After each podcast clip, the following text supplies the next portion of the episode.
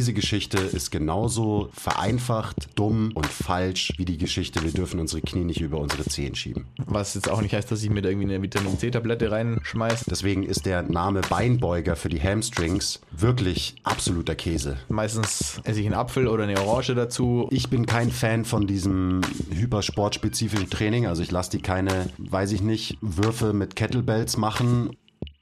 Herzlich willkommen zum MTMT Podcast, der beste deutsche Fitness-Podcast der Welt. Hier sind eure Hosts Andreas Klingseisen und Christopher Herrmann. Was bringt dir dein 200 Kilo Deadlift oder dein Sixpack, wenn du dich nicht wie ein Mensch bewegen kannst und es dir am Ende vom Tag eigentlich scheiße geht? Wir geben bessere Antworten auf die Fragen der Fitnessbranche. Für was brauchst du 100 Zertifikate, wenn du keinen Zugang zu deinem Gegenüber findest? Du musst einfach ein Menschenmensch sein. Grundprinzipien sind Systemen einfach immer überlegen. Es geht um Prozessliebe und nicht um Ergebnisorientiertheit. Fitness und Gesundheit sind keine Endziele, sondern sich dauerhaft autoregulierende Prozesse. Wir haben zwar keine Ahnung davon, aber wir reden trotzdem drüber. Und wir sind live.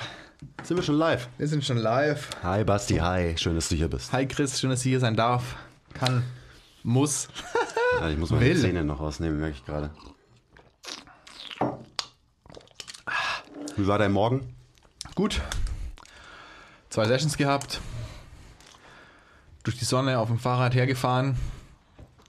Heute mal wieder ein Tag im April, wo es 16 Grad und Sonne hat, wo man im T-Shirt draußen stehen kann. Fuck yes. Morgen wieder Winterjacke und Regen wahrscheinlich. Ja. Muss man darauf vorbereitet sein. Better be prepared. You better come prepared. Du hast auch immer den, du hast auch den gleichen Modus immer beim Podcast, oder? So irgendwie hibbelig, hyped, Super hyped. immer halber Liter Kaffee auf leeren Magen bei mir. Ja. Dann ein bisschen Sonne und dann setzt man sich hier in den Keller und ist so, Ja, gerade noch schön durch den Münchner Stadtverkehr mit dem Fahrrad hergeballert, quer durch die Stadt, Nymphenburg hierher, halbe Stunde, super entspannt, super gut zum Runterkommen. ähm, alle anderen Verkehrsteilnehmer nehmen Rücksicht auf einen und man muss nicht vorausschauend sein und man kann einfach entspannt die Sonne genießen und irgendwas anhören, Ja. voll im Podcast hängen, den man gerade hört. Ähm, ich lieb's. ja, schön. Auch das Glas Wasser, das ich mir jetzt gerade aufgefüllt habe, ist in den nächsten fünf Minuten leer. Ihr könnt es beobachten, wenn ihr die Folge anschaut. Also perfekter Mindset, oder? Um entspannt eine Folge Podcast aufzunehmen. Ja, Mann. Stay hydrated. So, Leute, heute machen wir mal wieder eine QA-Folge. Wir haben echt gute Fragen bekommen. Diesmal. Viele Fragen und gute Fragen. Wir haben uns die besten rausgesucht. Wir sagen immer die besten Fragen, aber wir haben uns natürlich die rausgesucht, die wir vielleicht am, Für die wir am die besten beantworten können. hoffentlich die besten Antworten haben, ja. Hoffentlich. Und wir setzen uns ein Zeitlimit, 10 Minuten pro, Fragen, pro Frage. Äh, schauen wir mal, ob wir uns dran halten, damit wir hier nicht äh, nur drei Fragen beantworten, sondern vielleicht vier Ja, oder so. mal 4 mal 10 ist nämlich 60. Genau. Ja, dann lass uns gleich einsteigen, oder? Lass uns einsteigen. I'm ready. Okay, erste Frage. Ich habe leider, ähm, ich kann leider heute keine Shoutouts geben für die Fragen, weil ich die abfotografiert habe und da steht der Handle nicht dabei. Aber wenn ihr die Frage gestellt habt und wir beantworten die, dann fühlt euch geshoutoutet, bitte. Shoutout an alle, die Fragen gestellt haben. So, erste Frage. Zeit läuft. Wie werdet ihr mit euren PTs umgehen, die wegen Corona lange nicht trainiert haben? Also wie werden wir mit unseren Kunden umgehen, die wegen Corona lange nicht trainiert haben? Ja, ich habe PT verstanden, danke. Okay. ja, dann erzähl doch mal, Basti. Wie, wie wirst du mit den Leuten umgehen, die jetzt seit ja, einem halben, dreiviertel Jahr dann nicht mehr trainiert haben? Du teilweise meinst, auch ein Jahr, teilweise auch über ein Jahr. du meinst, abgesehen davon, dass man in der ersten, zweiten, vielleicht auch dritten, vierten Session so hart trainiert und ihnen so einen krassen Muskelkater verpasst als Strafe dafür, dass sie nie selbstständig was gemacht haben, ähm, Genau. würde ich danach anfangen, dass man natürlich easy anfängt. Schaut, was haben die Leute zu Hause gemacht? Haben sie überhaupt was gemacht? Oder wenn sie wirklich nichts gemacht haben, nicht übertreiben am Anfang. Ich meine, das ist ja auch irgendwie klarer Menschenverstand. Schauen, was die Leute mitbringen. Also, so blöd es klingt, ob es irgendwelche Aches and Pains gibt, die man berücksichtigen muss. Was durchaus sein kann, Was weil durchaus sein viel kann. Mhm. Aktivität führt oft zu Aches and Pains bei Leuten. Ja. und dann halt nicht straight in der krassesten Hypertrophiephase anfangen und ähm, Vollgas geben und gleich mit mega Muskelaufbau und hier und ihr müsst das krasseste Training machen und am Ende noch Intervalle ballern, sondern so ein bisschen, wenn man quasi nach dem MTMT Blueprint geht, mit Bewegungskompetenz und Bewegungskapazität anfangen, um da wieder mehr oder weniger von Null anzufangen. Und das klingt immer so blöd, natürlich ist man nicht bei Null, aber man kann so tun, als ob und man kommt dann natürlich schneller wieder auf sein altes Level, als wenn man wirklich noch nie was gemacht hat. Und dann mit ja, viel Positionsarbeit am Anfang beginnen, schauen, dass da wieder alles passt. Brustkorb, Becken in Check, Core arbeitet und dann die wichtigen Bewegungen viel unilateral beginnen, ähm, viel bewegen, nicht übertreiben mit der Load. Tempoarbeit, habe ich gerade schon gesagt, weiß ich nicht, Tempoarbeit, also ist den Leuten natürlich anstrengend machen, weil die viele Leute haben natürlich auch Bock, jetzt wieder Gas zu geben, Bock, wenn sie endlich wieder, also vorausgesetzt, wir reden davon, dass wir drin trainieren im Gym und nicht draußen. Mhm. Viele Leute haben wieder Bock, Gewichte in die Hand zu nehmen, ihren Körper zu spüren, Gewichte zu bewegen, sich anzustrengen, auch quasi unter Load und nicht nur, weil sie irgendwie durch die Gegend rennen oder so. Und das Ganze dann eben nicht mit dem Gewicht übertreiben, sondern über Tempo vielleicht schwieriger machen, mhm. schwerer machen, anstrengender machen, anstrengend für den Kopf machen, den, den, den Körper an sich nicht überfordern. Nicht Und nur für den Kopf. Natürlich auch für den Körper anstrengend machen, ja, genau, aber ähm, so. Das, das ist ein guter Punkt. Also gerade so die absolute Intensität erstmal nicht so hochschrauben, sondern erstmal über relative Intensität ja. kommen. Also Wege finden, wie man mit weniger Load trotzdem sehr intensives Training eben machen kann. Und da sind so Sachen wie Tempo, Arbeit, unilaterale Sachen gut. Und ich glaube, man darf echt nicht unterschätzen, wie dekonditioniert die Menschen teilweise sind. Weil wenn du eh schon jemanden hast, der von vornherein maximal zwei Stunden die Woche was macht und der sonst äh, nicht aktiv ist in seinem Alltag und dann macht er noch mal ein Jahr nichts, ja. dann ist dieser Mensch wirklich dekonditioniert as fuck. Und dann muss man, äh, muss man halt bei Null wieder anfangen.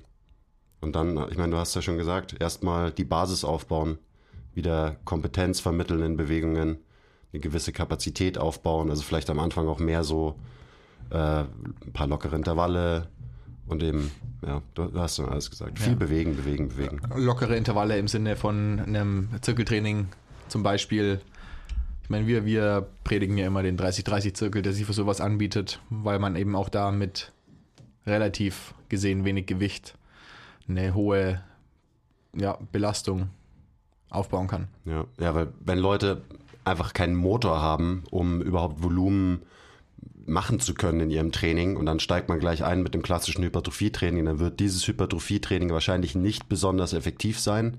Aber wenn man erstmal die Basis aufbaut, also auch kardiovaskulär die Basis ein bisschen hochbringt, dann wird eben so der Übergang in wieder so dieses klassische Krafttraining, wo man vielleicht mehr Wert auf stärker werden und Muskelaufbau legt, dann wird das besser funktionieren. Ja. Also, ja. Ja, und, und also viel bewegen, das klingt immer so, hey, was ist jetzt los, Movement oder was? Und aber nicht nur Movement und Mobility, aber viel bewegen, ja, und die Leute aus ihren Positionen rausholen, in denen sie im Worst Case, natürlich haben viele Leute auch was gemacht, zu Hause waren viel draußen, spazieren, laufen, was weiß ich, aber wenn man vom Worst Case ausgeht, dann hatte man, dann hat man jetzt jemanden, den man nach einem Jahr wieder sieht, der ein Jahr lang zu Hause gesessen ist, am Schreibtisch, am Küchentisch, im Bett, auf der Couch, wie auch immer. Und aus diesen Positionen muss man die Person erstmal wieder rausholen mit viel Bewegung. Ja. Und auch noch und das ist wirklich wichtig, wir wiederholen uns zwar, aber man hat eine verzerrte Wahrnehmung, weil wir alle, wir sind aktiv geblieben. Wir Trainer, wir Coaches, wir haben weiter Sachen gemacht. Und dementsprechend unterschätzt man es halt wirklich, wie dekonditioniert Menschen sind. Und vielleicht muss man erstmal mit Körpergewicht anfangen, auch wenn dieser gleiche Kunde schon schwere Gewichte bewegt hat in bestimmten Übungen. Also nicht nur ein bisschen runtergehen mit den Gewichten, sondern tendenziell lieber die Sachen erstmal zu leicht machen, in Anführungszeichen, was das externe Gewicht angeht, ähm, als zu schwer. Weil du willst nicht, dass jemand wieder anfängt, zu schnell zu viel macht, sich im Worst Case auch noch wehtut und dann nach den ersten drei Wochen Training gleich wieder raus ist. Sondern du willst die langsam aufbauen, plus deine Leute sehen einfach, dass sie ähm, dass sie schnell besser werden, wenn du eher niedrig einsteigst, was psychologisch super, super wichtig ist für die Menschen, weil dann haben sie auch wieder Bock, eben wieder in ihre Routine zu kommen, regelmäßig was zu tun, wenn sie einfach merken, oh, oh ich werde von Woche zu Woche gerade besser, Ja. die Scheiße hier funktioniert, also mache ich weiter. Und Ja. das ist, ich meine, für Personal Trainer auch aus einem ähm, wirtschaftlichen Grund einfach wichtig, dass du halt, wenn dein Business wieder losgeht, ähm, ja, dass es dann halt auch wirklich wieder losgeht und du nicht die Leute erstmal überforderst und dann hast du vielleicht irgendwie viele Sessions die ersten paar Wochen und dann, ja, droppen die Leute schon wieder raus nach dem ersten Monat. Ja, das ist so, was du gerade gesagt hast. Am Beispiel von Progressive Overload einfach die Gains, die man machen kann, mit weniger Belastung, die trotzdem aber Gains sind und gute Gains. Warum, warum sollte man die überspringen? Warum sollte man die ähm, links liegen lassen und gleich mit zu viel Load oder Belastung anfangen, was natürlich auch Gains hervorruft, quasi. Aber ähm, warum sollte man den, den ersten Schritt überspringen, wenn der dann dafür sorgt, dass man länger ähm, progressiv steigern kann? Ja, Und- Nachhaltigkeit. Und sich trotzdem verbessert, ja. Ist ja generell auch ein wichtiger Punkt, auch wenn man nicht startet, aber das ja. können wir jetzt mal sein lassen, ja. Gut, ich glaube, das haben wir gut abgehandelt. Nächste Frage, waren auch unter 10 Minuten. yes. Was tun bei Dysbalancen zwischen dem linken und dem rechten Glut? Man sieht's und Kraftunterschied von 10%. Diese bösen Dysbalancen immer. Schrecklich. Willst du anfangen? Soll ich wieder? Kurz. Ähm, ich kann loslegen. Also los. erstmal Dysbalance, Schmissbalance. Ich mag den Begriff nicht, weil es immer irgendwie darauf hinweist, dass das irgendwas Pathologisches ist, was Schlechtes ist. Wir sind asymmetrische Wesen. Das heißt, äh, Kraftunterschied von Seite zu Seite ist was ganz Normales, genauso wie du unterschiedliche Range of Motion haben wirst, zum Beispiel in deiner rechten versus linken Schulter, in deiner rechten Hüfte versus linken Hüfte und so weiter. Das muss kein Problem sein, aber es kann natürlich auch zum Problem werden. Also gerade wenn du das so bewusst merkst, dass du diese Asymmetrie hast in den Glutes, dann kann das zum Beispiel dazu führen, dass du bei Kniebeugen oder Kreuzheben einen krassen Hipshift entwickelst, weil dein System sich natürlich anpasst an diese Asymmetrie, an diese Disbalance in Anführungszeichen. Und äh, wenn das extrem ist, wenn du unter viel Load einen starken Hipshift hast, dann kann das natürlich auch zum Problem werden. Und dann kann man natürlich auch an sowas arbeiten. Also es gibt Techniken, wie du gerade jetzt Glutes, ähm, wie du das vielleicht ein bisschen ausgleichen kannst. Und da wäre die allereinfachste, die Low-Hanging Fruit, die man immer als erstes sich pflücken sollte, äh, unilaterales Training, wo du einfach eben beide Seiten quasi für sich selbst trainierst, mit der gleichen Intensität, mit den gleichen Reps. Das heißt, die Basis ist immer die schwächere Seite und du passt dann die eben Intensität und Reps der ähm, starken Seite, stärkeren Seite an die schwächere Seite an. Und wenn du das eine Zeit lang machst, dann wird sich das wahrscheinlich eben über Zeit, muss man geduldig sein, ähm, so ein bisschen angleichen. Das ist schon mal das, das Einfachste. Und so würde ich auch starten, bevor ich dann anfange mit irgendwelchen fancy PRI, Corrective Drills oder so zu arbeiten. Es kann, wie gesagt, auch wertvoll sein und ähm, setze ich auch manchmal ein, aber ja, immer erst die, die Low-Hanging Fruit ernten. Ganz, ganz wichtig bei solchen Sachen. Genau. Also die Frage ist, die man sich stellen muss, wenn einem klar ist, man hat eine Kraftbalance, äh, Dysbalance ähm, und das äußert sich auch in der Hypertrophie oder so. Was sind denn die Auswirkungen davon? Hast, hast du wirklich negative Konsequenzen davon? Dann solltest du dran arbeiten. Wenn es dir komplett gut geht und du dich gut bewegst, gut fühlst, du keine Schmerzen hast und so weiter, dann ist es vielleicht einfach nur dein System, das sich halt leicht asymmetrisch irgendwie eingegroovt hat und dann ist es auch völlig okay.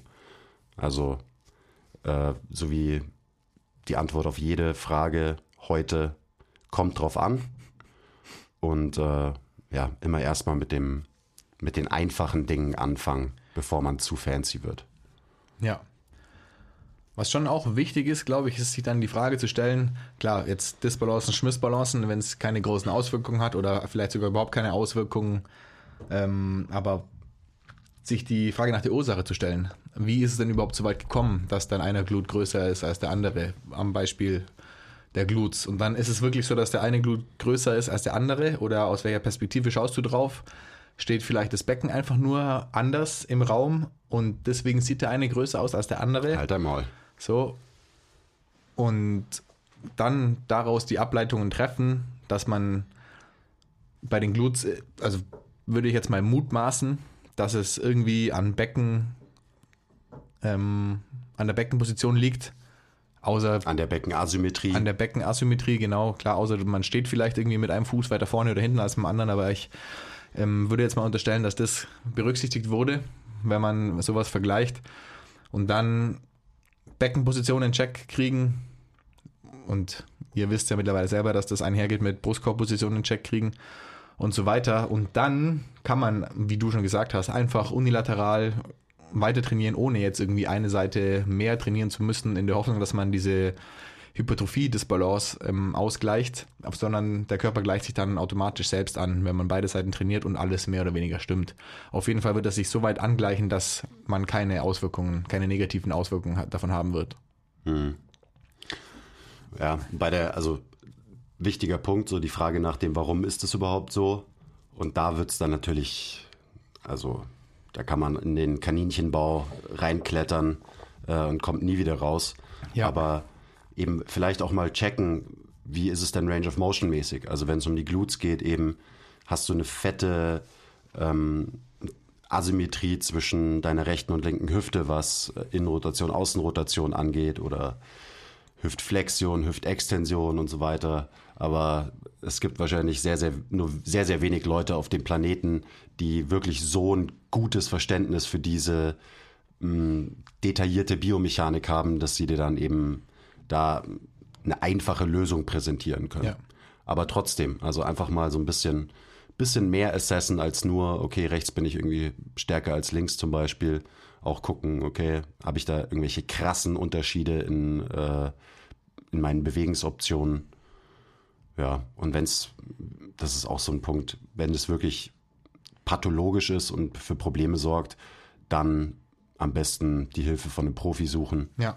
ähm, eben, der sich zumindest besser auskennt mit diesen ganzen sehr, sehr deepen, komplexen Themen, Ja. aka Biomechanik. Und auch so immer die, die Low, wie du gerade schon gesagt hast, die Low-Hanging Fruit picken.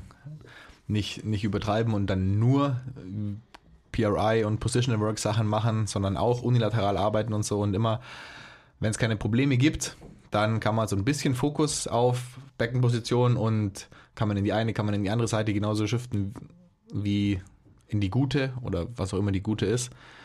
Und das macht man ja eh eigentlich in einem guten Training. Macht man ja eh seine Positionsarbeit, checkt seine Beckenposition ab und zu.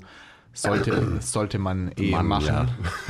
Und wenn man das dann macht, dann kann man einfach unilateral weiter drauf trainieren, insofern das keine negativen Auswirkungen hat. Wenn es dann irgendwann mal zu einem Punkt kommt, dass es negative Auswirkungen hat, dann muss man den Fokus vielleicht so ein bisschen umschiften. Was aber auch nicht bedeutet, dass man sich nur auf den Boden wälzt und irgendwelche Ballons aufbläst oder was weiß ich. Was, das Beispiel, wo, wogegen auch nichts spricht, genau, nur weil das gerade das Beispiel war. Irgendwann muss man auf beide Beine kommen, um das Ganze umzusetzen. So jetzt. Genau.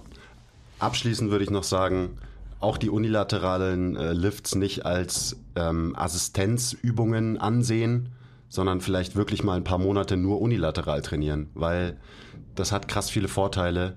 Und äh, wenn man immer nur halt weiterhin seine bilateralen Übungen macht und dann, ah ja, um meine Disbalance auszugleichen, mache ich jetzt hier noch so alibimäßig ein paar Split Squats mit rein.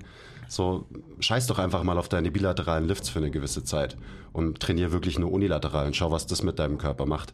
Davon würden wahrscheinlich krass viele Leute profitieren. Vor allem viele, die hier gerade zuhören. Okay. Hast du noch was oder on to the next one? On to the next one. Let's go. Ah, meine Lieblingsfrage. Warum ist Pronation nicht böse? Ähm, zum Beispiel beim Squat. Äh, was ist mit Dorsa Dorsalflexion? Was heißt es, dass die Knie auch nach innen kommen dürfen und so weiter? Also, ähm, ich weiß, wer die Frage gestellt hat und das muss natürlich alles in die Fragebox passen. Also es geht quasi um dieses ganze Knie raus und ist es wirklich so schlimm, wenn die Knie mal nach innen kommen, besonders in Bezug auf eine ähm, Kniebeuge Was hat der Fuß damit zu tun und so weiter. So dieser ganze Themenkomplex, mit dem ich mich zufälligerweise seit ein paar Tagen wieder sehr, sehr intensiv beschäftige. Willst du damit also sagen, dass äh, Knie raus und Supination irgendwie zusammenhängen und Knie rein und Pronation? Oder was wolltest du da gerade No- unterstellen? No Spoilies. Also ich will erstmal unterstellen, dass dieses ganze, die Knie dürfen niemals nach innen kommen bei einer Kniebeuge oder was weiß ich für einer Bewegung, ähm, erstmal Quatsch ist. Also das generell so zu sagen und dementsprechend eben auch einfach jedem Menschen ein Band um die Knie zu machen, weil die Knie ein bisschen sich annähern bei einer Kniebeuge, dass das einfach eine sehr vereinfachte, unreflektierte Herangehensweise an eine komplex, ein komplexes biomechanisches Phänomen ist. So würde ich mal starten. Ähm, wie machen wir weiter? Machen wir mal mit Pronation weiter. Also unser Körper, da gibt es bestimmte Bewegungen, die arbeiten oft und gerne zusammen. Und so, ein, ähm, so eine Gang an Bewegungen zum Beispiel ist Innenrotation, Adduktion und Pronation. Das sind Bewegungen, die eben funktionieren gemeinsam.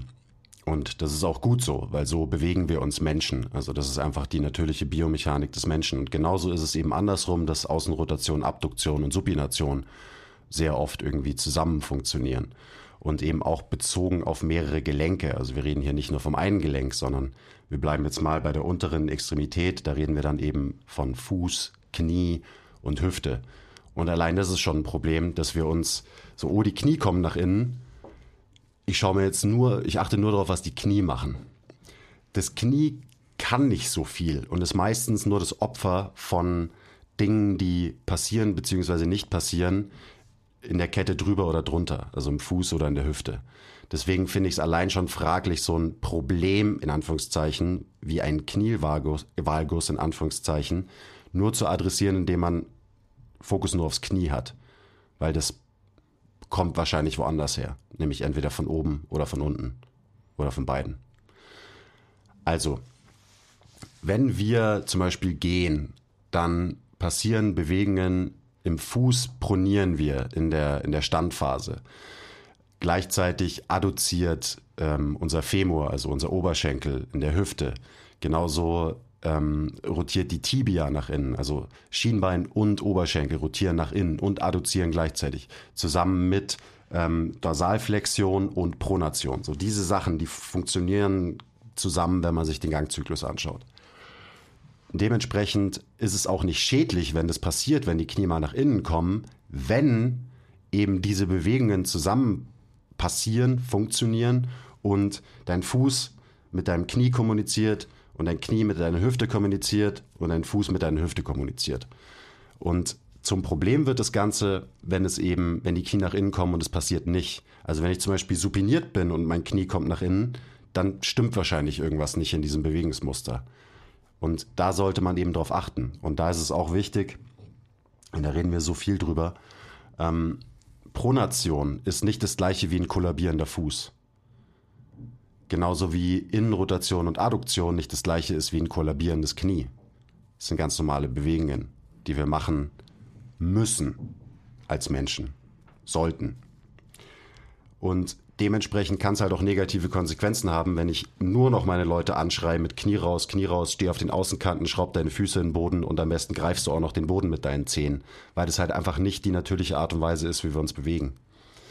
Das Ganze existiert auf dem Spektrum, ganz klar, wie alles.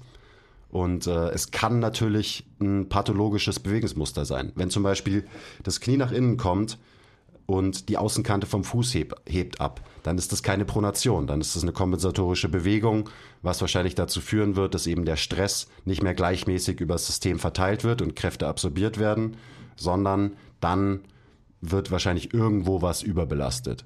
In dem Fall wahrscheinlich im Knie. Und da muss man einfach als Coach, glaube ich, genau hinschauen.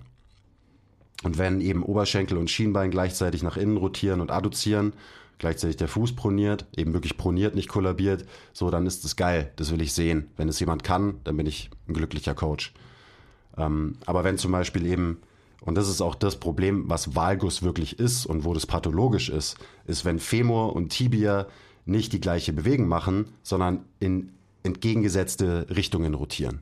Ist ja auch logisch, weil ein Knie, was ein Scharniergelenk in Anführungszeichen ist, das ist kein Scharnier, aber wir bezeichnen es als Scharniergelenk, ähm, das hat es nicht so gerne, wenn eben der Part unten und der Part oben sich in verschiedene Richtungen drehen. So reißen zum Beispiel Kreuzbänder im Extremfall jetzt. Genau, also da muss man einfach reflektiert an die Sache rangehen und erkennen, was ist eine erstrebenswerte, normale, gute Bewegungsstrategie des Körpers und was ist vielleicht ein Problem. Und dann gibt's halt so viele Faktoren, die damit reinspielen, wie zum Beispiel auch äh, Frauen versus Männer. Frauen haben breiteres Becken, haben einen größeren Q-Angle, also dieser Winkel, den der, den der Oberschenkel quasi beschreibt, der Oberschenkelknochen. So, das hat Auswirkungen darauf. Ähm, deswegen sieht man das auch öfter bei Frauen, was aber nicht heißt, dass Frauen alle kollabierende Knie haben, sondern dass die halt einfach eine andere Knochenstruktur haben und dementsprechend sich ein bisschen anders bewegen als Männer. Äh, was kein Problem darstellt. Ja, äh, da war jetzt, da steckt glaube ich schon relativ viel drin in dem, was ich, ich gesagt Ich habe. habe mich gerade ganz entspannt zurückgelehnt und ähm, dir zugehört. Also Ja. menschliche Bewegung ist, so generieren wir Kraft, so bewegen wir uns im Raum fort, ein Wechsel von Außenrotation zu Innenrotation zu Außenrotation. Und wenn man jetzt diesen einen Part rausnimmt, nämlich den Innenrotationspart, zusammen mit Adduktion, Pronation, ähm, Dorsalflexion und so weiter, dann ist das Bullshit.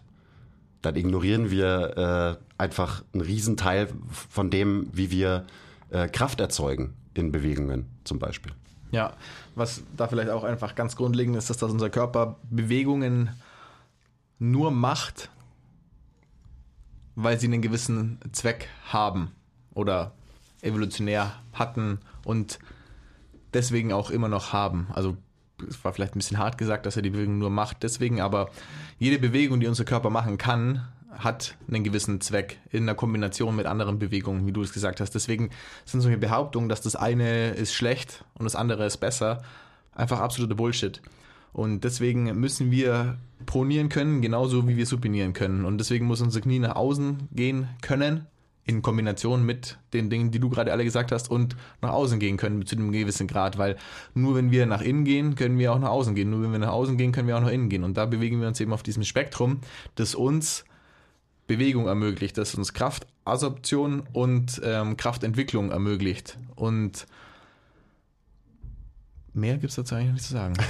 Außer die Sachen, die du gerade gesagt hast. Ja, also man muss, man muss ein bisschen reflektierter an die Sache rangehen, vielleicht menschliche Bewegung wirklich einfach ein bisschen besser verstehen. Ähm, und dann noch was, was ich vergessen habe. Wenn das ein Problem ist, wenn es ein wirklicher Wahlguss ist, was dann eben auch für Stress im Knie sorgt, dann nicht am Knie ansetzen, sondern am Fuß, an der Hüfte. Sich ihm anschauen, was, was fehlen da für Bewegungen. So, wieso macht das Knie das, was es macht?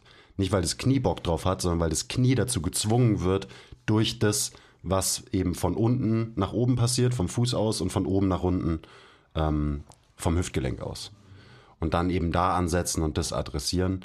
Aber wir dürfen auf keinen Fall Probleme erzeugen, da wo keine sind. Und das machen wir super gerne als äh, Trainer, wenn wir sehen, dass irgendwo sich äh, Knie der Midline annähern. Und diese Geschichte ist genauso vereinfacht, dumm und falsch wie die Geschichte, wir dürfen unsere Knie nicht über unsere Zehen schieben. Das sind normale menschliche Bewegungen und äh, vielleicht hat es sogar negative Konsequenzen, wenn du Menschen diese Bewegungen abtrainierst. Ja. AKA Oder jedem ein Band um die Knie feuerst voll. und ihn f- f- abtrainierst zu pronieren und so weiter. Wenn es vielleicht viel, viel sinnvoller dafür wäre, jemandem zu zeigen, wie er richtig proniert. Genau. Oder Weil ein kollabierender Fuß ist eben zum Beispiel meistens ähm, passiert, weil man nicht authentisch pronieren kann. Ja. Und dann muss der Fuß trotzdem irgendeine Bewegung machen und dann kommt eben dieses kompensatorische, tatsächliche Kollabieren zustande. Und, und nur dann, oder nicht nur dann, aber meistens dann kommt ja auch erst das Knie in eine Valgusposition, die wirklich pathologisch wird. Wenn Ja. der Fuß, der unser Puffer ist, Pronation ist ja quasi ähm, ein Puffermechanismus, eben dafür, dass wir Kraft aufnehmen und wieder rausbeschleunigen können oder eben auch resorbieren können, wenn wir vielleicht mal einen blöden Schritt machen und ähm, das Knie vermeintlich zu weit nach innen kommen könnte, dann ist Pronation der Mechanismus, der das Ganze so ein bisschen auffängt und wieder raus oder zumindest einleitet, wieder rausbeschleunigen zu können. Und Gut, gut, dass du sagst. Also ich, Supination, der Fuß ist relativ stabil und rigide. Pronation bedeutet, der Fuß wird quasi länger, spannt sich, nimmt Kräfte auf und wenn er dann aus dieser pronierten Position wieder in Supination geht, dann wird diese Kraft released, wieder freigesetzt und so funktioniert zum Beispiel Gehen. ja. So kommen wir von A nach B. Gut, was war die Frage? Time. Okay. Wir sind bei 10 Minuten. Ist wie so beim Schachspielen, gell? Bing, du bist dran. Nächste Frage. Nächste Frage. Weil ich glaube, die wurde auf jeden Fall ausführlich beantwortet. Ja. So, das ist auch eine schöne Frage. Wieso wird der Beinbeuger in Anführungszeichen gesetzt, wichtig, so stark beim Kreuzheben beansprucht? Basti, es macht doch gar keinen Sinn, dass beim Kreuzheben, da wo wir unser Bein strecken, der Beinbeuger so stark beansprucht wird. Please help. Ja.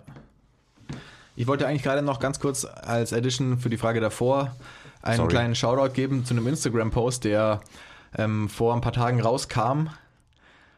At Coach Quiz, könnt ihr mal auschecken. Der geht wohl, ich wurde heute schon gespoilert, der ist jetzt im Moment, wo wir diese Folge aufnehmen, noch nicht draußen, aber er wird wohl heute noch kommen. Und wenn diese Folge gedroppt wird, ist er wahrscheinlich schon so eine Woche draußen.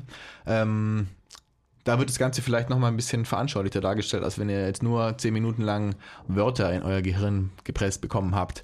Okay, Hm, vielleicht. dann zu der Frage Beinbeuger. Die Beinbeuger in Anführungszeichen würde ich jetzt mal annehmen, dass die Person meint, ähm, die Muskeln der Oberschenkelrückseite, aka unsere Hamstrings, Die Ischos. die Ischios, also die quasi die Muskeln, die man benutzt, wenn man sich in das Gerät Beinbeuger setzt, ähm, setzt in einer geflexten Hüftposition und dann das Knie beugt, um die Hamstrings zu trainieren. Da möchte ich jetzt ähm, einen Shoutout geben at mtmt.gym. Da gibt es mittlerweile, glaube ich, zwei Minutes über Hamstrings, die die Funktion von Hamstrings erklären. Ähm, und da geht es eben darum, dass die Hamstrings einerseits das Bein beugen, also das Knie beugen, andererseits aber auch, weil sie zweigelenkige Muskeln sind, die Hüfte strecken. Ah, und, Und das ist ja deswegen- das, was ich beim Kreuzheben mache, gell? Da strecke ich meine Hüfte. Zufälligerweise ist das das, was du beim Kreuzheben machst. Ja. Ähm, das macht diese Funktion der Hamstrings eben ein bisschen komplizierter, als sie nur in Anführungszeichen als Beinbeuger zu bezeichnen, weil sie eigentlich auch Hüftstrecker sind. Und beides zusammen machen können oder nur eins davon machen können und das andere stabilisieren. So, also das heißt, die Hamstrings können einerseits das Knie beugen, andererseits die Hüfte strecken und sie können das Knie stabilisieren, während sich die Hüfte streckt oder sie können die Hüfte stabilisieren, während sich das Knie beugt. Ich hoffe, das war jetzt alles richtig. Ich glaube Ähm, schon. Die Hamstrings sind ganz schön krasse. Genau, Ganz und, schön krasse und, Muskeln. und dementsprechend werden die, was ist die Frage? Das, warum die Beinbeuger beim Kreuzheben beansprucht werden. Genau, so stark beansprucht werden. Ähm, weil sie eben die Hüfte strecken sollten oder mit die Hüfte strecken. Natürlich spielen da auch die Glutes eine Rolle. Vor allem, sorry, dass ich Ja. kurz rein, äh, rein. reinkomme. Ähm, vor allem in, in Hüftflexion arbeiten die Hamstrings sehr viel in der Hüftstreckung. Das heißt, wenn eben der Arsch weit hinten im Raum ist und am Anfang von einem Deadlift, da arbeiten die Hamstrings sehr viel und je mehr man die Hüfte streckt, desto mehr übernehmen dann die Glutes. Und da man Kreuzheben ja immer in einer sehr flektierten Hüftposition startet, arbeiten eben gerade vom Boden weg sehr, sehr viel die Hemis. Genau. Ja, und was ich dann noch sagen wollte, ist, dass so eine Bewegung wie jetzt zum Beispiel die Knieflexion, also das Beinbeugen, dass man das nie so isoliert betrachten kann, wie jetzt in dem Beispiel angenommen, so hey, die Hamstrings machen doch die Beinbeugung. Ähm, da arbeiten nicht nur die Hamstrings. Also selbst wenn man irgendwie im Stand das Bein beugt, äh, nicht im Stand, im Sitzen, an einem Gerät oder wie auch immer, ganz egal, eine Gelenkbewegung ist, auch wenn das quasi eine Muskelgruppe initiativ am meisten macht, wie jetzt beim Knieflexen, die Hamstrings vermeintlich, das spielen natürlich auch noch andere Muskeln mit oder können mitspielen, aber die antagonistische Muskelgruppe, die ist ja nicht einfach tot in der Zeit, die macht ja nicht einfach nichts, sondern die kontrolliert das Ganze. Also die, zum Beispiel, die, wenn du das Bein beugst, dann kommst du ja aus einer kontrahierten Position deiner Oberschenkelstrecker und die geben dann ja langsam und kontrolliert nach.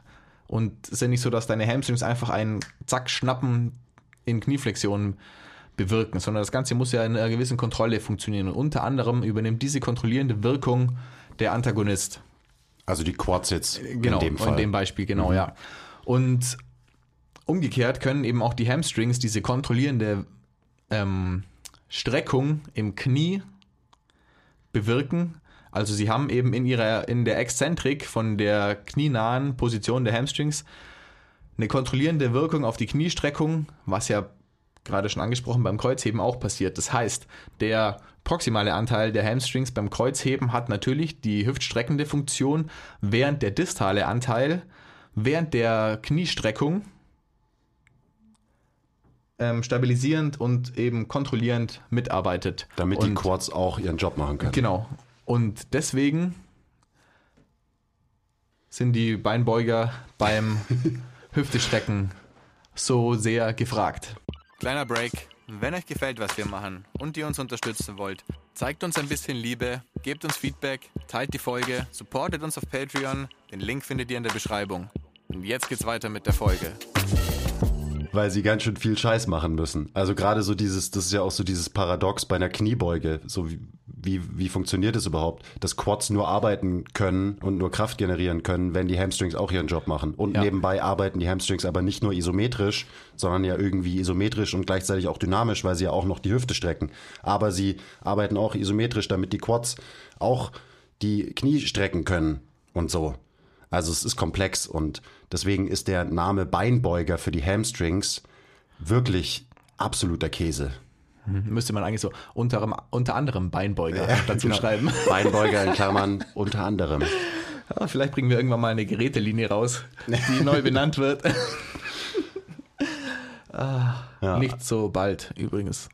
Und also, das hast du zwar schon gesagt, aber das würde ich jetzt nochmal kurz unterstreichen. Die Hemis sind maßgeblich daran beteiligt, das Becken zu stabilisieren bei allen Bewegungen, die wir machen. Ähm, auch zum Beispiel beim Laufen, beim Sprinten und so weiter.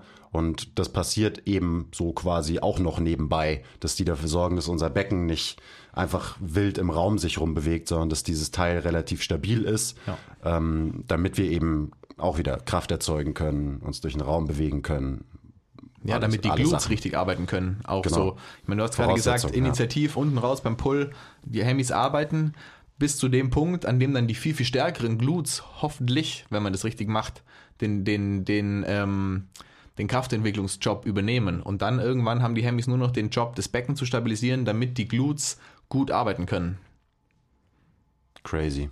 Und eben auch beim Laufen und Rennen zum Beispiel. Ja. Äh, als Abschluss würde ich sagen, eben schaut euch die Posts über Hamstrings an von diesem Ad Basti Schüssler. Äh, findet ihr auf unserem Instagram-Kanal. Da gibt es mehrere Teile. Ähm, es gibt auch Übungsbeispiele, wie man eben zum Beispiel an den verschiedenen Teilfunktionen der Hemis arbeiten kann und so weiter. Kann ich sehr empfehlen, die Serie, die der gute Mann da ähm, abgefilmt hat. Ja. Und der ist dann auch nicht alleine drauf gekommen, natürlich.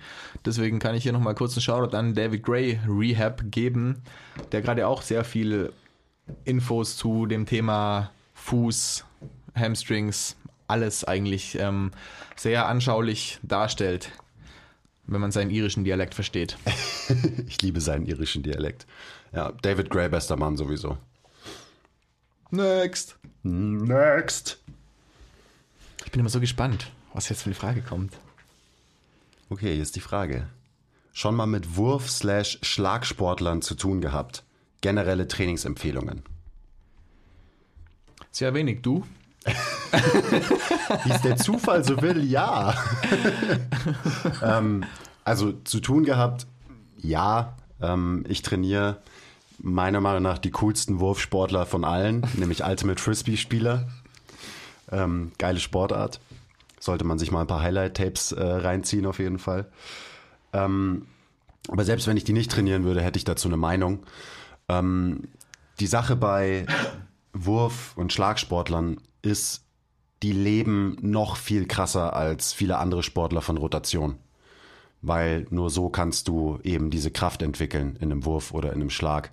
Dementsprechend würde ich sagen, ähm, unilaterale Sachen, alternierende Sachen sind da sehr, sehr angebracht, weil es eben immer diese Rotation respektiert, also Rotation im Brustkorb, der Wechsel von Innen- und Außenrotation hatten wir vorhin schon, das ist jetzt hier wieder das gleiche, bloß halt auf den Brustkorb bezogen.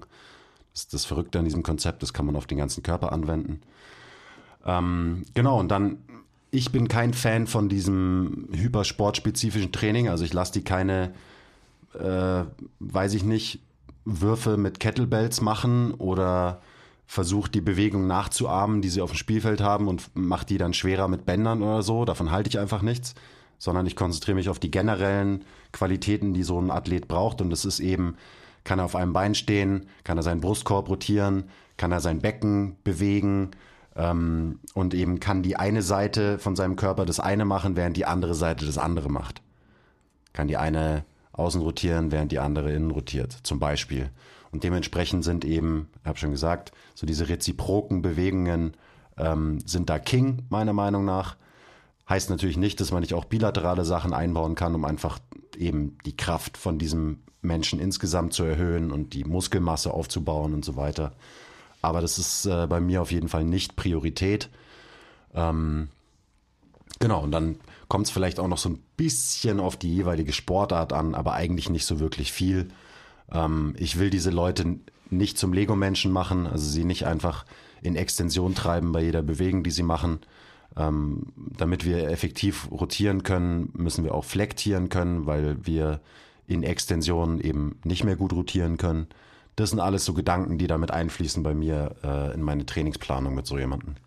Ist ja vielleicht ganz generell das, was wir von Athletiktraining halten oder wie wir Athletiktraining sehen, dass wir die Sportler dazu befähigen, ihre Sportart gut machen zu können und weniger versuchen, durch mehr oder weniger die gleichen Dinge, die sie in ihrer Sportart machen, im Kraftraum versuchen, sie da irgendwie besser zu machen, weil das, ich meine, wenn sie besser in ihrer Sportart werden sollen, dann müssen sie natürlich viel ihre Sportart machen. Und das bedeutet, das ist eine oft sehr, sehr einseitige Belastung. Und dazu, hatten wir jetzt, glaube ich, in der letzten Folge auch schon, dazu muss man jemanden bereit machen oder für das muss man die Person gesund halten, dass mhm. sie sich so einseitig belasten kann. Und das passiert eben genau durch die Sachen, die du gerade gesagt hast, dass man die Leute sie, dass man sie sich so bewegen lässt, wie sie es dafür brauchen und dass man dafür sorgt, dass sie das können. Dass man so eine be gewisse Bewegungsgrundlage den Leuten gibt und nicht eben super spezifisch wird. Und, das ist mir gerade noch aufgefallen, äh, das Disbalancen, Schmissbalancen. Äh, Asymmetrien werden natürlich sehr ähm, stark meistens ausgeprägt sein bei diesen Menschen, weil, äh, keine Ahnung, jemand, der Golf spielt, der macht es immer auf der gleichen Seite und der macht nicht einmal mit rechts und einmal mit links. Ähm, und dementsprechend werden Asymmetrien verstärkt durch solche Sportarten, was auch völlig okay ist. Und dann ist auch wieder die Frage, musst du dann da der irgendwie entgegenarbeiten? Ich glaube nein. Ich glaube, wir nehmen uns als Athletiktrainer eh, ich bin ja kein Athletiktrainer, aber ich glaube generell Athletiktrainer nehmen sich gerne zu wichtig und denken, dass sie einen riesen Einfluss auf die Performance auf dem Spielfeld haben. Ähm, aber ja, den großen Einfluss auf die Performance auf dem Spielfeld hat halt das, hast du gerade schon gesagt, das jeweilige Training der Sportart in allererster Linie. Und wir können da als äh, Athletiktrainer ein bisschen Input geben, eben dafür sorgen, dass sie sich weiterhin gut bewegen, dass sie auch einfach von ihrem Kraftpotenzial und so relativ weit oben sind. Das sind einfach Sachen, die funktionieren, auch äh, verletzungsprophylaktisch. Aber wir sollten uns da nicht zu wichtig nehmen und sagen, okay, wir machen jetzt krasse äh, Drills, wo du deine Rückhand gegen Bandwiderstand trainierst oder so. Das ist, glaube ich, nicht die Art und Weise, ähm, ja, wie das funktionieren sollte. Word. Gut, passt, oder? Passt. Passt. Oh ja. Haben wir, haben wir noch was zu Hamstrings? Ah ja. Wie schaffe ich es, die Hamstrings wirklich zu benutzen? Wirklich zu spüren bei Übungen? Gefühlt habe ich die Dinger nicht unter Kontrolle seit meiner äh, vorderen Kreuzband-OP. In Klammern, Semitendinosus-Sehne ist weg. So, du hast gerade schon so, so schön äh, über, über Hemis geredet. Also, wie kriegt man die Dinger unter Kontrolle, in Anführungszeichen? auch wenn ich es ungern tue, fange ich da jetzt trotzdem mal mit einem Es kommt drauf an, an, weil da eine Verletzung mit einspielt, eine Operation und ich nicht weiß, was du schon alles getan hast, um die Dinger unter Kontrolle zu kriegen. Ähm, davon abhängig wäre natürlich, die Dinge zu tun, die du noch nicht getan hast. Aber da ich das nicht weiß, würde ich einfach mal generell anfangen und sagen, okay, du hattest eine OP da hinten, okay, deine Semitendinose-Szene ist weg, macht aber nichts. Du hast trotzdem noch genügend äh, Muskelfleisch und Sehnenmaterial da hinten, um die Dinger ähm, beanspruchen zu können und auch zu spüren.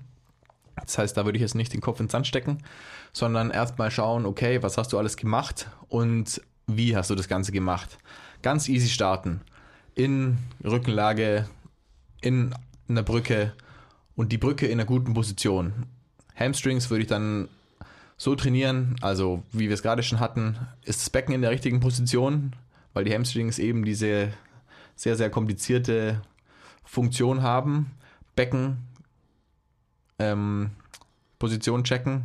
Position wir, Dictates Function. Genau, wollte ich auch gerade sagen. Und ähm, nur auf die Ferse gehen und damit einfach in der Brücke statisch anfangen, das nur zu halten und versuchen, über die Position so viel Spannung wie möglich in die Hamstrings zu kriegen. Und das wäre erstmal mein erster Schritt. Und ich würde sagen, wenn ich jetzt neben dir wäre, während du diese Übung machst, würden wir gemeinsam sehr, sehr schnell an den Punkt kommen, dass du deine Hamstrings spürst. Mit so ein paar Feinheiten, die man da beachtet. Eben hauptsächlich Beckenposition. Hast du einen Rumpf angespannt, Hintern nicht überstrecken, dein unterer Rücken darf nicht zu viel arbeiten. Mhm. Das wäre die nächste Frage. Also wenn, wenn du eine Übung machst, um deine Hamstrings zu trainieren, ähm, und die aber nicht spürst, was spürst du dann? Also was arbeitet da? Was kompensiert dafür? Weil irgendwer muss ja den Job machen, den die Hamstrings eigentlich machen. Genau. Und das sind super oft eben so die Muskeln im unteren Rücken. Genau. Und ähm, von da an schauen, dass du die Hamstrings in all ihren Facetten trainierst, wie gerade eben schon gesagt. Ähm, Beinbeuger, Hüftstrecker, stabilisieren, Co-Contractions, Ferse auf dem Boden haben, Fußballen auf dem Boden haben, weil alles unterschiedliche sensorische Inputs gibt, die deine Hamstrings mhm. fordern. Und das wäre erstmal so meine Antwort, weil alles andere kann man nur ableiten, wenn man weiß, was schon gemacht wurde oder wenn man sieht eben, was nicht gemacht wird. Mhm. Dann knüpfe ich direkt dran an. Du hast ähm, Fersen sind da, glaube ich, wichtig. Also oft sind die Fersen der Schlüssel zu den Hemis. Also wenn du irgendwie deine Hemis halt nicht spürst, dann äh, einfach den Schwerpunkt ein bisschen mehr nach hinten verlagern, weil dann müssen die Hemis eben was tun. Ähm, Position dictates Function, Position dictates Function. Also bring dich in Positionen, wo dir in Hamstrings nichts anderes übrig bleibt, als zu arbeiten. Und äh, dann eben, wie fängst du an? Du hast es auch schon angesprochen, fang statisch an. Also fang nicht so komplex an. Erstmal statisch und wenn du dann deine Hemis findest in der statischen Position, dann kannst du von da eben ähm, weitergehen und Bewegungen dynamischer gestalten. Ähm, das macht auch extrem viel Sinn, sowas dann in seine Prep einzubauen. Also zum Beispiel sowas wie eine Hemi Bridge. Ähm, haben wir x verschiedene Varianten auch auf unserem YouTube-Channel. Ähm, meistens hier von, von unserem Hamstring-Professor äh, Dr. Schüssler. Ähm, sowas ist super wichtig und äh, super nützlich in der Prep. Also zum Beispiel so eine statische Bridge, wo du wirklich deinem Nervensystem zeigst, so hey, das hier sind meine Hemis, die feuern gerade und äh, du kriegst ein Gefühl für die Position, in denen sie feuern. Dein Nervensystem ist so, oh ja, da sind ja Hemis, lass die mal benutzen.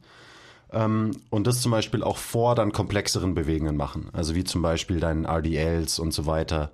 Ähm, Gerade bei sowas wie RDLs hilft auch oft eine Zehenerhöhung damit du noch besser deine, dein Becken im Raum nach hinten verschieben kannst. Und wenn du dein Becken im Raum nach hinten verschiebst, dann zwingst du auch wieder durch diese Bewegung die Hamstrings mehr zu arbeiten, weil wir haben es ja gerade schon gelernt, Hamstrings arbeiten besonders in der dynamischen Bewegung ähm, in tiefer Hüftflexion. Also je weiter du dein Becken in, dem, in der Hinge-Bewegung nach hinten bekommst, desto mehr zwingst du auch wieder deine Hamstrings ähm, dazu, dass sie arbeiten müssen.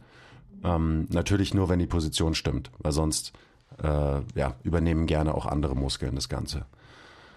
Ähm, Voll. Ja. Und wie gesagt, ich würde sogar sagen, also wenn, wenn die Frage darauf abzielt, dass du in RDLs oder Single Leg RDLs oder ähm, irgendwelchen Bewegungen im Stand deine Hamstrings nicht spürst, dann lass mal die Bewegung erstmal komplett weg und mach die, mach die Bewegung wie du Start Static, Start auf dem Boden und so. ähm, weil das erstmal viel, viel wichtiger ist, dass da deine Hamstrings wieder anspringen. Das ist saublöd, aber dass da deine Hamstrings arbeiten. Und ich habe gerade die Frage nochmal angeschaut. Kreuzbandverletzung lässt mich mutmaßen, dass das wahrscheinlich bei irgendeinem Spielsport passiert ist oder könnte auf jeden Fall sein. Und das heißt, die, die ganzen Funktionen der Hamstrings, dass sie dein Knie stabilisieren, deine Hüfte stabilisieren, während du eben andere Sachen machst mit deiner Hüfte, also während du rennst, während du gehst, während du einen Richtungswechsel machst, ist das erstmal viel, viel wichtiger, als dass du irgendwie RDLs über eine volle Range of Motion machst, um deine Hamstrings zu kräftigen für deinen Spielsport. Es ist viel wichtiger, dass du erstmal lernst, mit deinen Hamstrings dein Knie und deine Hüfte zu stabilisieren. Deswegen mach das auf jeden Fall mal, check deine Beckenposition dabei, starte auf den Fersen und das wäre, glaube ich, so die Guideline, die wir dir da geben können. Ja. Hm, Irgendwas ist mir gerade noch eingefallen zu dem Thema, das ich aber jetzt leider schon wieder vergessen habe. Co-Contractions, weiß ich nicht, hatten wir gerade noch gar nicht angesprochen, aber kommt Ja. dann erst, ja, das passiert automatisch. Schau dir die Foam Roller Bridge an, mach die. Ah, ja, genau, jetzt ist mir wieder eingefallen. Ähm, Foam Roller Bridge ist super für den Anfang und auch der 9090 Hip Lift, der ist prädestiniert dafür, dass Menschen ihre Hamstrings finden. Also schau dir äh, unser Video auf YouTube an zum 9090 Hip Lift. Ähm, sehr, sehr gut geeignet, weil eben in dieser Position die Hamstrings ein sehr gutes Längen-Spannungsverhältnis haben und hilft super vielen Leuten, erstens ihre Hammies zu finden äh, und zweitens auch eben Beckenkontrolle, Beckenposition zu verstehen und zu verbessern. Ja. Genau. Next! Hit me. So, jetzt, jetzt gibt es noch eine Frage für einen, äh, für einen Sehnendoktor Schüssler. Okay. Was haltet ihr von der Einnahme eines Kollagen-Supplements nach den ISOs? Das wollten wir eigentlich schon in der Sehnenfolge mit reinbringen, aber da äh, gab es genug anderes Zeug und deswegen sind wir nicht auf Supplements eingegangen. Deswegen, Basti, Kollagen für Sehnenzeug und Zusammenspiel mit ISOs, go. Ja, ähm, war was ja die Frage, ob man es danach einnehmen soll? Genau. Oder, ja, Danach, ähm, aber du kannst ja einfach mal deswegen, insgesamt genau, ich- so die, ich- die Guidelines raushauen. Ja, also generell Kollagensupplementation ähm, zusätzlich zu Sehnentraining oder bei Sehnenverletzungen oder bei Sehnen ähm, wie man ja sagen muss, auf jeden Fall gut. Ich nehme Kollagen und zwar mache ich so, dass ich es im Idealfall ungefähr eine Stunde vor meinen ISOs einnehme. Mit Vitamin C, was jetzt auch nicht heißt, dass ich mir da irgendwie eine Vitamin C-Tablette reinschmeiße. Meistens esse ich einen Apfel oder eine Orange dazu und ähm, trinke meinen Kollagen-Shake. Eine Stunde vor den ISOs, weil die Studie kann ich unten verlinken. Ähm, oder ihr schreibt uns einfach nochmal, falls ich das nächste Woche vergesse. Ähm, weil es gibt Studien dazu, die ich versuche es einfach runterzubrechen, ganz oft Blut abgenommen haben und geschaut haben, wie quasi die Kollagenverfügbarkeit im Körper sich nach so einer Kollagenaufnahme ähm, verhält.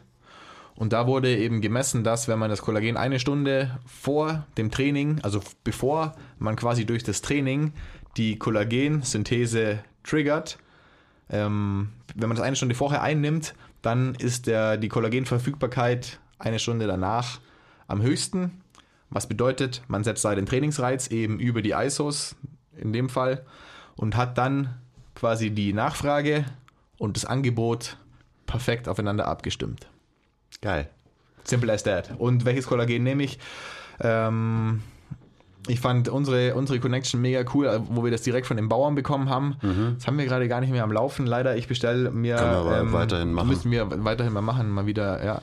Aber ähm, ich bestelle es mir einfach im Internet. Da findet ihr bestimmt eins, das eurem Preis-Leistungs- ähm, Ansprüchen gerecht wird.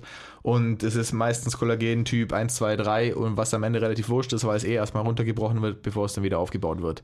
Und wie gesagt, anscheinend ist es wichtig, das Ganze mit Vitamin C zu kombinieren, weil für jedes Kollagen, das in deine Sehne reingeht, musst du quasi ein Vitamin C verbrauchen.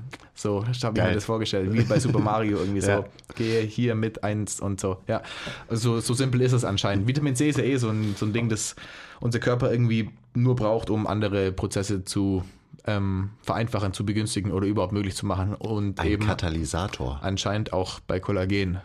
Ja, ähm, ich glaube, ich habe alles gesagt. Cool. Ähm, dann droppe ich noch meine komplett unqualifizierte, unwissenschaftliche Meinung äh, dazu, beziehungsweise äh, in der Vergangenheit habe ich mich auch hier und da ein bisschen mit Kollagensupplementierung beschäftigt und ich bin gespannt, was da noch alles rauskommt, so an Research. Äh, aber es scheint auch noch weitere potenzielle Vorteile mit sich zu bringen, als jetzt nur diesen spezifischen Fall äh, Sehnenreha. Ähm, was glaube ich auch daran liegt, wenn ich mich richtig erinnere, dass wir inzwischen ähm, nur noch das Muskelfleisch von Tieren essen, wo sehr, sehr wenig Kollagen drin ist, aber unser System eigentlich über die Evolution sich so entwickelt hat, dass wir halt immer alles vom Tier futtern und dementsprechend auch mehr Kollagen zu uns nehmen durch unsere Nahrung. Und das ist jetzt halt über die letzten ähm, paar Jahrzehnte, Jahrhunderte immer weiter weggefallen. Und da scheint es auch äh, weitere physiologische Vorteile geben, zu geben, wenn man eben ähm, Kollagen supplementiert oder einfach Nose to Tail isst und äh, zum Beispiel ähm, ja, kollagenhaltigere Sachen isst. Also Ja. ich esse zum Beispiel immer, äh, keine Ahnung, wenn ich mir meine, meine Hühnerschenkel mache, dann esse ich immer so viel Kollagen wie möglich mit. Also ich snack mir dann auch noch die Knorpel rein und so weiter. Und ich glaube, das kann, äh, also Nachteile hat es bestimmt nicht und wahrscheinlich hat es tendenziell eher Vorteile. Ja. Man muss ja nur überlegen, was äh, in in unserem Körper eine ähnliche Struktur hat wie Sehnen. Es sind ja nicht nur Sehnen, die aus Kollagen bestehen, sondern es ist ja auch, also klar, Bänder. So viele Sachen. Knorpel, ja, das ist ein bisschen anderes Kollagen. Aber wie gesagt, es wird runtergebrochen und wieder aufgebaut und das macht der Körper dann schon dahin, wo er es hinmachen soll. Und ähm, das ist jetzt meine absolut unwissenschaftlich und unqualifizierte Meinung dazu, aber in super vielen ähm, diversen Hautprodukten und Cremes ist, soweit ich weiß, auch Kollagen drin und man sagt auch Haare und Zeug und so weiter kann gut sein, wenn man Kollagen nimmt und wenn, bevor ich es mir auf die Haut schmier, kann ich das ja auch ähm, in meinen Magen, weil ich glaube, es kommt dann auch dahin, wo man es haben. Ich glaube auch. Möchte wir, oder wenn wir unserem. System so die nötigen Bausteine liefern, Ja. Ähm, dann wird wahrscheinlich unser Organismus damit auch ja, sinnvolle Sachen Ja, anfangen. genau. Und was ich noch sagen wollte ist, ähm, weil ich das gesagt habe, dass das Kollagen piekt eine Stunde, also wenn man eine Stunde vor seinen ISOs ähm, Kollagen nimmt, macht euch deswegen auch nicht verrückt. Es ist nicht so schlimm, wenn das irgendwann danach im Laufe des Tages zu euch kommt. Wenn ihr es wirklich optimieren wollt, okay, aber bei mir gibt es wahrscheinlich mehr Tage, an denen ich mein Kollagen erst nach meinem Training nehme. Meistens in Kombination mit meinem Shake oder so und ich glaube nicht, dass das ein Beinbruch ist. Ja, Ja, das sind Guidelines. Da sollte man, glaube ich, nicht zu sehr durchdrehen. ja, Esst mehr Innereien ja. und so. Bone Broth. Nose to Tail. Save the Planet, verdammt nochmal. Also. Hast du was? Nee. Reicht, oder? Ja. Next. Äh, noch eine sehr interessante, gute Frage, wie ich finde. Wie geht ihr damit um, wenn ein Kunde plötzlich Schmerzen während dem Training bekommt? Sehr wichtige Frage für, für Trainer und Ja. Coaches. Ja, ich fange mal an. Ja, fangen wir an. Also, äh, das ist natürlich ein fettes, es kommt drauf an, weil wenn jemand Schmerzen während einer Trainingssession bekommt, dann kann es natürlich x verschiedene Gründe haben. Erstmal ist es wichtig zu unterscheiden, hat sich der Kunde wirklich verletzt und deswegen tut ihm was weh, weil das ist was ganz anderes, als wenn, danke, ähm, als wenn einfach was anfängt, mal weh zu, zu, äh, weh zu tun oder hier zieht's ein bisschen oder keine Ahnung, ich spüre das und das und so weiter. Ähm, das sind unterschiedliche Sachen. Also wenn sich jemand akut verletzt während dem Krafttraining, was sehr unwahrscheinlich ist, es passiert wirklich sehr selten, heißt nicht, dass es nie passiert, äh, dann sollte man eben akut ja, reagieren. Also wenn sich jemand verletzt, dann äh, kann es auch dazu führen, natürlich, dass die Session einfach abgebrochen wird und derjenige zum Arzt muss oder so. Aber wir gehen jetzt mal nicht von einer akuten Verletzung aus, sondern eben von dem Fall, jemand bekommt Schmerzen. Und zwar nicht unerträgliche Schmerzen, er liegt nicht schreiend am Boden und kann sich nicht mehr bewegen, sondern es ist halt so Klassiker, was man einfach erleben wird, früher oder später, ähm, als Coach. So, boah, ja, nee, irgendwie, das, das tut mir so ein bisschen in der Hüfte weh hier. Oder so. Wie reagiert man drauf? Erstmal ist es sehr, sehr wichtig, du bist der Coach, du bist die Autoritätsperson. Das heißt, die Art und Weise, wie du auf diese Message reagierst, wird nachhaltig auch das äh, Erleben von deinem Kunden prägen. Dementsprechend ruhig bleiben.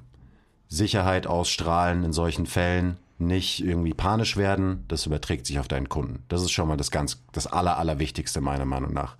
Wie gehst du damit um? Wie souverän bist du? Und das ist natürlich am Anfang von einer Trainerkarriere noch nicht so leicht. Da kriegt man vielleicht kurz Panik, weil man natürlich auch denkt, so, oh fuck, ich habe den, ich hab den kaputt gemacht oder so.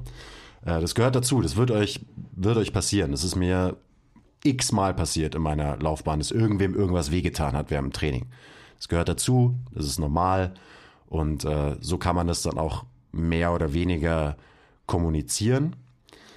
Ähm, das Wichtigste ist für mich rauszufinden, okay, wann tut's weh? Also welche Bewegung löst den Schmerz aus? Und wenn es alles nicht zu schlimm ist, dann würde ich einfach weiter trainieren und eben Bewegungen machen, die den Schmerz nicht auslösen. Also quasi äh, grob gesagt drumherum trainieren. Und dann werdet ihr feststellen, dass es auch ganz oft so ist. Dann trainiert ihr eure Session zu Ende, ihr habt weiterhin guten Flow in der Session, guten Vibe, der Mensch äh, strengt sich an und beim nächsten Mal kommt er zu euch und sagt, ja, keine Ahnung, habe ich nicht mehr gespürt, passt, weiter geht's. Das wird einfach oft so sein. Ähm, also identifizieren, wo tut's weh, welche Bewegung löst den Schmerz aus und dann die Session beenden, die Leute mit einem guten Gefühl nach Hause schicken und nicht versuchen, oh, da tut irgendwas weh, wir legen uns jetzt auf den Boden, wir doktern jetzt hier rum, ich versuche diesen Stretch, das ist immer so, das habe ich am Anfang meiner Karriere dann immer gemacht, wenn mir was wehgetan habe, so, oh, okay, ich habe keine Ahnung, weil wir haben meistens keine Ahnung, was wirklich Sache ist. Ich habe keine Ahnung, äh, wir dehnen jetzt einfach mal die Stelle, die weh tut. Weil ich weiß nicht, was los ist. Aber das bringt den Menschen halt automatisch immer in so ein Mindset, so, oh fuck, hier ist irgendwas kaputt, jetzt muss ich mich dehnen, jetzt muss ich irgendwelche Reha-Sachen machen oder so. Und das ist, glaube ich, nicht der richtige Approach, ähm, sondern man macht weiter, vermittelt den Leuten ein gutes Gefühl, man zeigt ihnen, dass sie nicht zerbrechlich sind, sondern dass sie immer noch alle Sachen machen können, vielleicht nicht alle, aber die meisten Sachen machen können. Leute gehen mit einem guten Gefühl nach Hause und haben vielleicht äh, am Ende von der Session schon wieder vergessen, dass ihnen irgendwas äh, irgendwann mal kurz wehgetan hat in der Session. Ja. Genau, Ja, so, nichts- so würde ich mal starten. Nicht, nichts, nichts größer machen, als es wirklich ist. Ja. Und klar kann man was irgendwie wehtun und wie du gesagt hast, es passiert immer noch ständig, ähm, was ja am Ende dann auch nicht wirklich was mit den Bewegungen zu tun hat, die die Leute machen, sondern wie sie die Bewegungen machen oder wie ihre Strukturen diese Bewegungen mit sich machen lassen. Und du hast gesagt, drum rumtrainieren, ja, das dürft ihr aber auch nicht ganz falsch verstehen. Was für mich auch immer wichtig ist, ist, ähm, dann jetzt, wenn irgendwie, was weiß ich, das Bein tut weh oder keine Ahnung, dass man dann nur noch Oberkörper trainiert, sondern für mich noch wichtiger ist es, wenn es funktioniert, man muss das Ganze natürlich immer so ein bisschen ausprobieren, ähm, dass man die Bewegung oder eine ähnliche Bewegung macht, die Schmerzen ausgelöst hat, die dann am, am besten keine Schmerzen mehr auslöst, um eben der Person wieder das Vertrauen in ihren Körper zu geben, nicht das Gefühl zu geben, boah scheiße, irgendwie, jetzt habe ich hier, ich bin kaputt, jetzt muss ich mich wieder zwei Wochen lang schonen und dann sagt die Person die nächsten drei, vier Trainings ab deswegen, sondern einfach sagen, hey, schau mal, okay, du hast jetzt quasi die gleiche Bewegung gemacht wie gerade, aber du hast ein bisschen auf das geachtet, du hast auf das geachtet, wenn du das in Check hältst, dann ist es überhaupt kein Problem und dann wird es auch nicht kein Problem mehr sein, auch wenn du dann vielleicht 10 Kilo mehr nimmst, 20 Kilo mehr nimmst. Ähm, das finde ich noch super wichtig. Einfach, was ja auch nur die Selbstwirksamkeit der Person ähm, unterstützt. Ja, äh, ich würde noch ein praktisches Beif Beispiel liefern, weil ich den, den Fall gerade habe. Ähm, dass eine Kundin von mir öfter mal so ein bisschen Schmerzen hat, so an der Oberschenkelaußenseite, so ähm, IT-Band, äh, TFL, Gegend.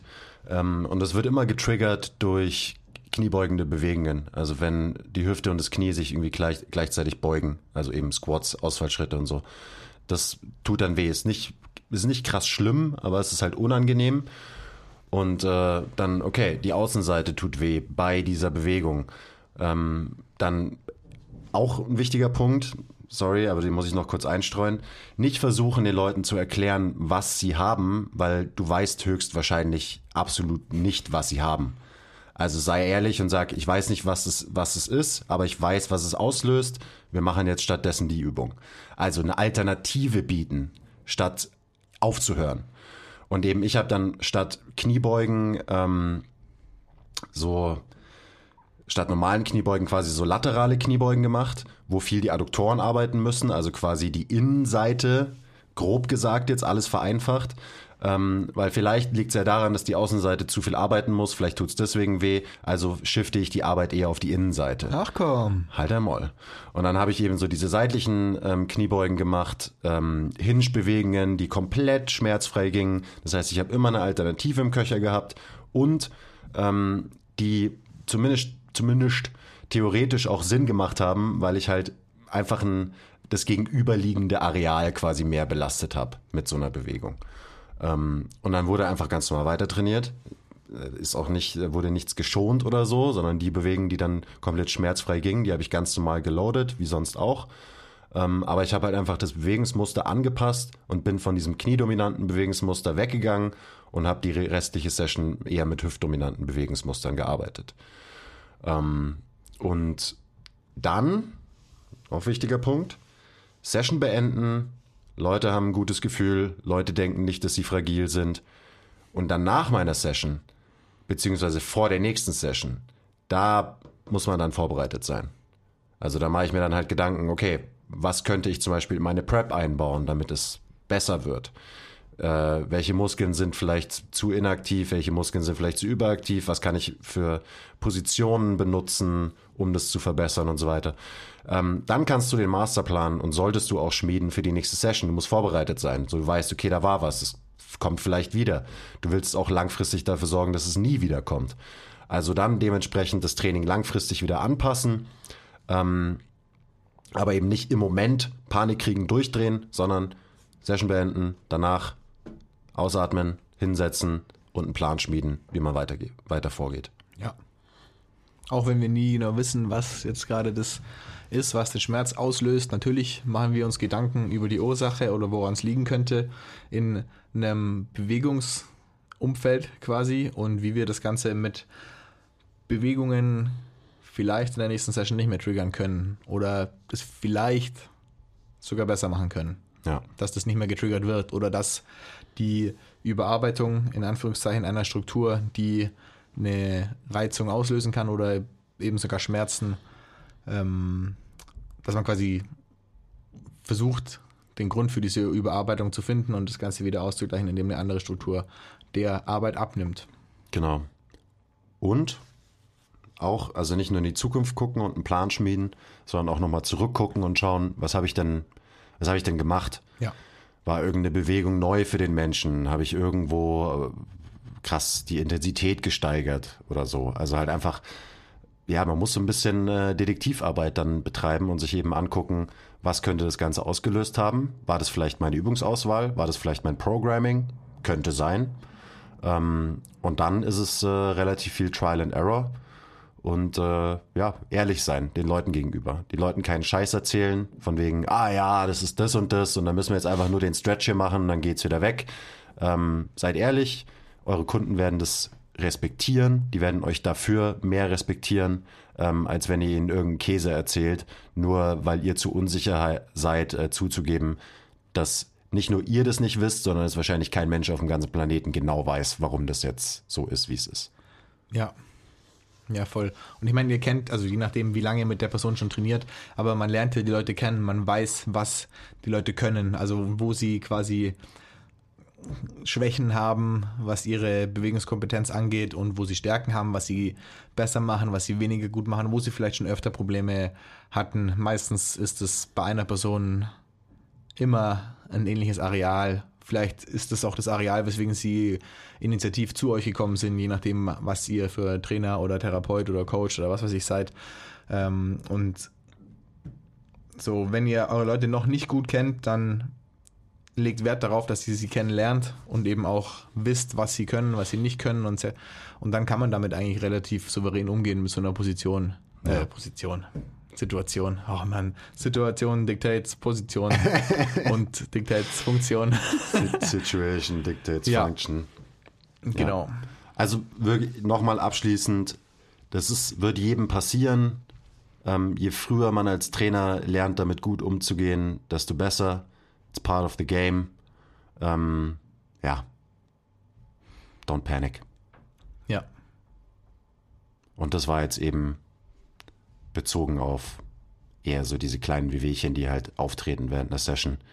Äh, natürlich mit chronischen Sachen, mit akuten Verletzungen sieht das Ganze nochmal anders aus. Deswegen bleibt das Ganze ein fettes, kommt drauf an, aber vermittelt den Leuten kein Fragilitätsmindset, sondern sorgt dafür, dass Ja. sie weiter äh, ja, resilient bleiben, vor allem auch mental. Und äh, da können eben solche kleinen Situationen auch tatsächlich am Ende gute ähm, Learning Experiences sein für Menschen, dass sie merken so, wow, okay, mir hat zwar kurz das wehgetan, aber ich habe trotzdem geil weiter trainiert und am Ende hat es mir nicht mehr wehgetan. So, das, das macht was mit den Leuten langfristig. Die werden dann nicht mehr so zerbrechlich sein. Ja. Voll. Gut, Cool. Time. Ähm, Letzte Frage haben wir leider überzogen. Die, hat, äh, die Antwort hat länger als 10 Minuten gedauert. Ich elf. hoffe, ich hoffe, ihr verzeiht uns. gut. Generell Time, Time, oder? Ja, Klangverheit. Klangverheit. Wir sind mehr als eine Stunde in oder so. Das war gut. Ja. Gut. Ich mag QA-Folgen. Ich auch. Vor allem das erste Mal, dass wir zwei eine QA-Folge Ja. gemeinsam gemacht haben. Ja, wir sind ja schon konditioniert und geprimed auf, wir haben nur 15 Sekunden äh, Zeit für eine Antwort auf eine extrem komplexe Frage. Deswegen sehr angenehm, dass wir das heute mal machen konnten und 10 Minuten Zeit Ja, hatten voll. für äh, eine komplexe Antwort auf eine komplexe Frage. Und bei den meisten waren wir schneller sogar. Sick. Ja, weil wir halt, weil wir trainiert sind. Heftig. Weil wir auf 15 Sekunden trainieren. Training ist alle, Leute. Äh, Training ist alles. Ich kann nicht mehr reden. So, die Stunde ist vorbei. Wir müssen aufhören. Das ist zu viel. Basti Sprachzentrum kackt langsam ab. Leute, Ah, ja. danke, dass ihr dabei wart. Ähm, Vielen Dank. Wenn ihr eure Hemis finden wollt, schnappt euch Bastis Basics, by the way. Ähm, zeigt uns Liebe, zeigt euch gegenseitig Liebe und auch allen Leuten, die euch im Straßenverkehr gefährden. und äh, ja, bis zum nächsten Mal. Bis zum nächsten Mal. Ich freue mich. Bye.